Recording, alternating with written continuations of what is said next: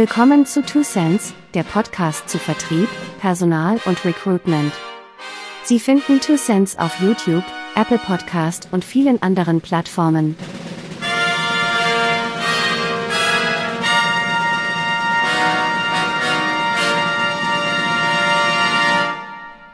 Eigentlich hätte ich für die heutige Ausgabe von Two Cents ein anderes Thema vorgesehen. Doch vor dem Hintergrund der aktuellen Ereignisse im Osten unseres Kontinents scheint mir die vorgesehene Thematik wenig relevant. Im Internet und auf verschiedenen Plattformen gibt es eine Menge an klugen und sachverständigen Analysen, Vorschlägen, wie man dem verbrecherischen Angriffskrieg einer durchgeknallten Clique an machtbesoffenen Chauvinisten stoppen und den Ukrainern konkret helfen könnte.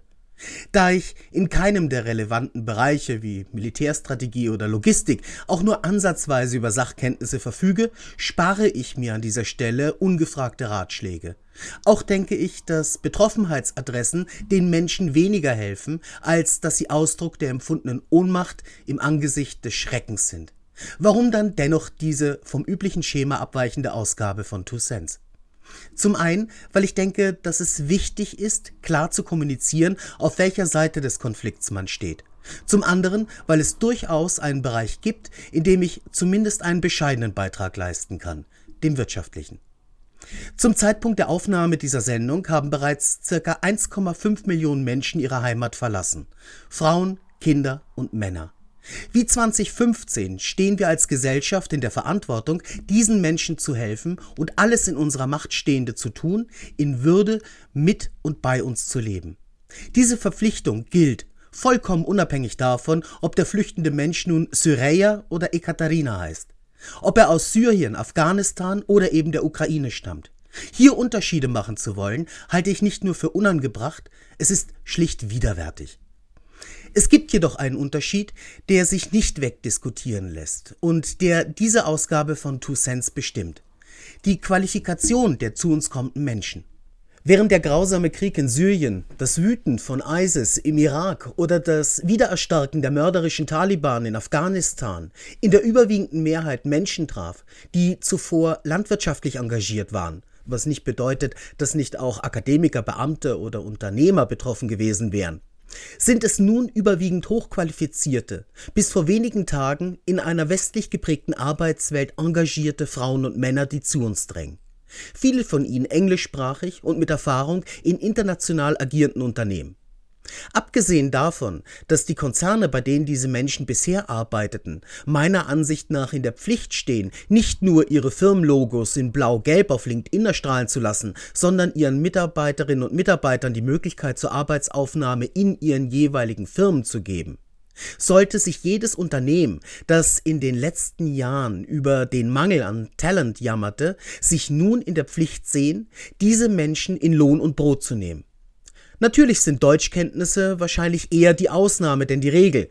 Doch neben Aufgaben, die wie im Vertrieb eine Beherrschung der Landessprache unumgänglich machen, ist nicht einsehbar, warum ein Facharbeiter von Tag 1 an fließend Deutsch können müsste, ein IT-Spezialist nicht auf Englisch mit seinen Kollegen kommunizieren könnte oder eine Mitarbeiterin aus dem Bereich der klinischen Studien das Monitoring nicht umgehend aufnehmen sollte.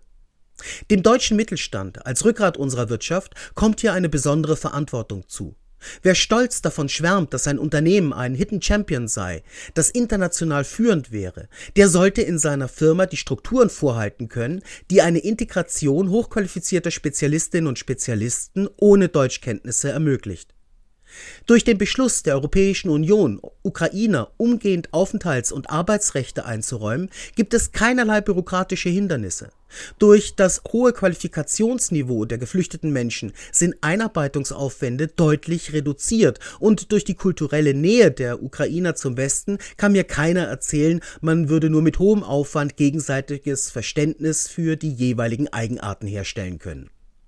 Die rechtlichen und qualifikatorischen Umstände sind so niederschwellig, dass es in der Tat keine Entschuldigung dafür gibt, diese Menschen nicht umgehend zu umwerben. Ja, die nun ankommenden Menschen sind traumatisiert. Sie leben mit furchtbaren Ängsten um ihre Verwandte und Freunde, die in der Ukraine verblieben sind, und sie dürfen davon ausgehen, dass es Tage geben wird, an denen sie aus nachvollziehbaren Gründen andere Dinge im Kopf haben als ihren Job. Doch umso wichtiger scheint mir, dass ihnen durch eine Anstellung Halt gegeben und eine Perspektive eröffnet wird. Wer alles verloren hat, der sollte zumindest seine Würde behalten können. Machen wir uns nichts vor. Die Wahrscheinlichkeit, dass die zu uns Geflüchteten rasch wieder in ihre Heimat zurückkehren werden können, ist gering. Russland wird aller Voraussicht nach seinen Vernichtungsfeldzug fortsetzen und damit die Lebensgrundlage für Millionen Ukrainer zerstören. Viele werden zurückkehren wollen, wenn dieser Wahnsinn eines glücklichen Tages sein Ende gefunden hat. Doch bis es soweit ist, stehen wir als Gesellschaft in der Verantwortung. Was folgt nun konkret für Sie als Recruiter aus dieser Situation? Nun eine ganze Menge, wie ich finde. Gehen Sie durch Ihre offenen Stellen und prüfen Sie die Anforderungsprofile in Bezug auf die tatsächlich objektiv notwendigen Deutschkenntnisse. Sprechen Sie mit Ihren Hiring-Managern und seien Sie beharrlich, wenn die Aufgabe objektiv auch ohne vertiefte landessprachliche Kenntnisse erfüllbar ist. Nehmen Sie Kontakt mit Deutschschulen auf, um Konditionen für nebenberufliche Kurse zu vereinbaren. Schaffen Sie also innerbetrieblich die Voraussetzungen, diese Menschen zu beschäftigen und lassen Sie sich nicht mit Wie soll das denn gehen? abspeisen. Schalten Sie Anzeigen auf Ukrainisch oder Russisch, die meisten Ukrainer verstehen beide Sprachen, und nutzen Sie im Zweifel Google Translator, um einen Lebenslauf zu übersetzen. Kurz, posten Sie keine Flaggen und Solidaritätsbekundungen, sondern werden Sie konkret tätig. Damit erhält man vielleicht weniger Likes auf LinkedIn, hilft den Betroffenen aber ungleich mehr.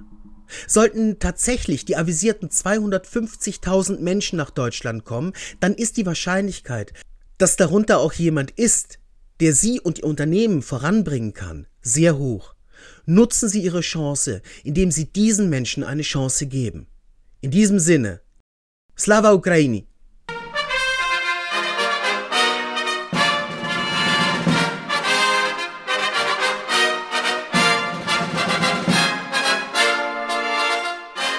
Willkommen zu Two Cents, der Podcast zu Vertrieb, Personal und Recruitment. Sie finden Two Cents auf YouTube, Apple Podcast und vielen anderen Plattformen.